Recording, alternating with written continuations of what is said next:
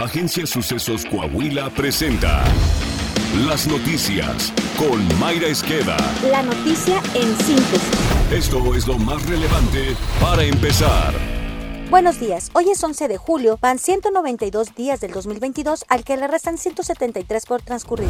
Nacional. Pese a la multimillonaria inversión del gobierno de la 4T en programas sociales, 4.8 millones de mexicanos enfrentan inseguridad alimentaria severa, según el último estudio elaborado por la FAO, la Oficina de la ONU para la Agricultura y la Alimentación. Sin embargo, al tomar en cuenta que la inseguridad alimentaria no solo contempla a las personas en situación de hambre extrema, sino también a las personas que viven con la incertidumbre respecto a su capacidad para alimentarse o tener que comprometer la calidad o la cantidad de su comida, la cifra de mexicanos en esa situación llega al 26.1% de la población. Esto significa que 3 de cada 10 personas presentan algún grado de inseguridad alimentaria en México. El organismo también advirtió que la ola inflacionaria presionará la capacidad de compra de las familias, por lo menos durante un año y medio más, según los expertos, mismos que advierten que la seguridad alimentaria de las personas, especialmente en países como México, está significativamente comprometida. Este domingo inició la jornada de oración por la paz convocada por la Iglesia Católica tras el asesinato de dos sacerdotes jesuitas y un guía de turistas en Cerocahui, Chihuahua. Esa es la primera vez que se lleva a cabo un movimiento de este tipo a raíz de la ola de violencia que golpea a nuestro país. Hoy más que nunca, necesitamos unirnos en el momento en que la indignación de nuestro pueblo ante la barbarie de la violencia nos está abriendo una puerta para construir la paz. La Iglesia Católica en México convoca a todos los obispos, sacerdotes, vida religiosa, fieles, demás religiones y personas de buena voluntad de México a la jornada de oración por la paz. Durante el mes de julio se celebrarán misas y realizarán oraciones comunitarias en lugares significativos que representan a las personas que han desaparecido o que han tenido una muerte violenta. Este domingo, la jornada se hizo en memoria de todos los sacerdotes, religiosos y religiosas que han sido asesinados en el país.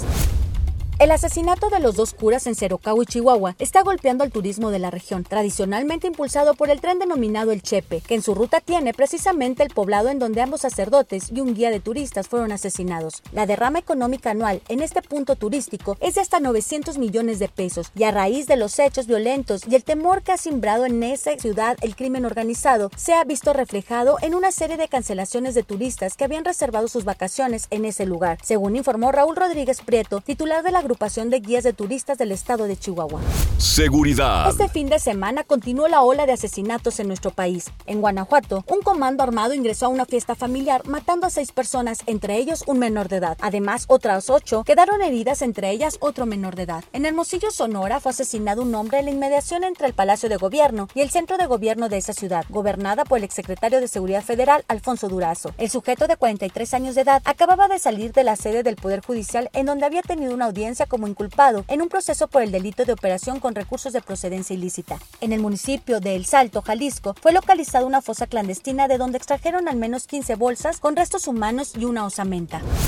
En el estado de Morelos, gobernado por Cuauhtémoc Blanco y el bloque de Morena, la Fiscalía Anticorrupción investiga la expedición de documentos falsos para la creación de notarías y nombramientos de notarios. El vicefiscal anticorrupción, Edgar Núñez Urquiza, destacó el caso de Alejandro N., cuyo padre es notario número uno de Jutepec y quien de forma indebida obtendría el nombramiento de su vástago con el pago de 20 millones de pesos.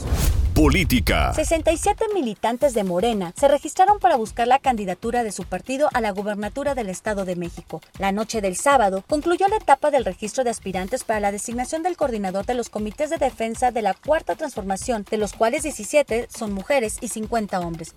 Internacional. A los migrantes mexicanos radicados en Estados Unidos les preocupa la difícil situación económica que atraviesa el país, así como la violencia que padecen diversas regiones del territorio, pues señalan, durante los últimos meses, ambas situaciones se han convertido en incentivos perversos para la migración. Líderes de organizaciones de mexicanos radicados en el vecino país del norte compartieron con el diario El Economista lo que miran en México desde sus lugares de residencia. Carlos Arango, presidente del Frente Nacional de Inmigrantes en Estados Unidos, consideró que uno de los problemas mayores de México es el de la inseguridad y la violencia. Realmente el país no había pasado por un periodo de tanta violencia y tanta falta de seguridad como esta, reprochó. A su vez, Artemio Arriola, coordinador de la Comisión de Asuntos Políticos de Fuerza Migrante y director de Casa Michoacán en Chicago, aseveró que generar condiciones de seguridad para la población es la responsabilidad número uno del gobierno y en estos momentos no está cumpliendo con ello, sino pueden que se vayan, sentenció.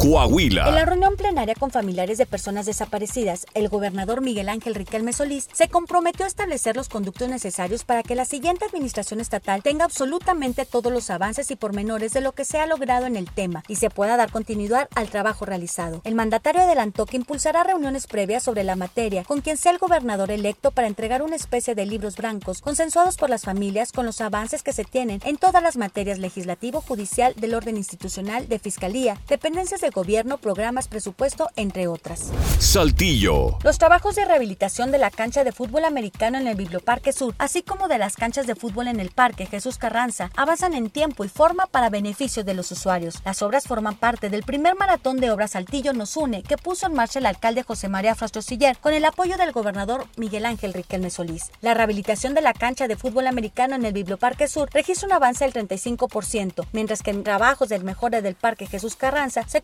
con un avance del 22%. Al momento, se lleva a cabo la colocación del pasto sintético en la cancha norte. Está usted bien informado. Sucesos Coahuila. Síguenos en Spotify, Amazon Music, Apple Podcast, Google Podcast, YouTube, Facebook, Twitter e Instagram.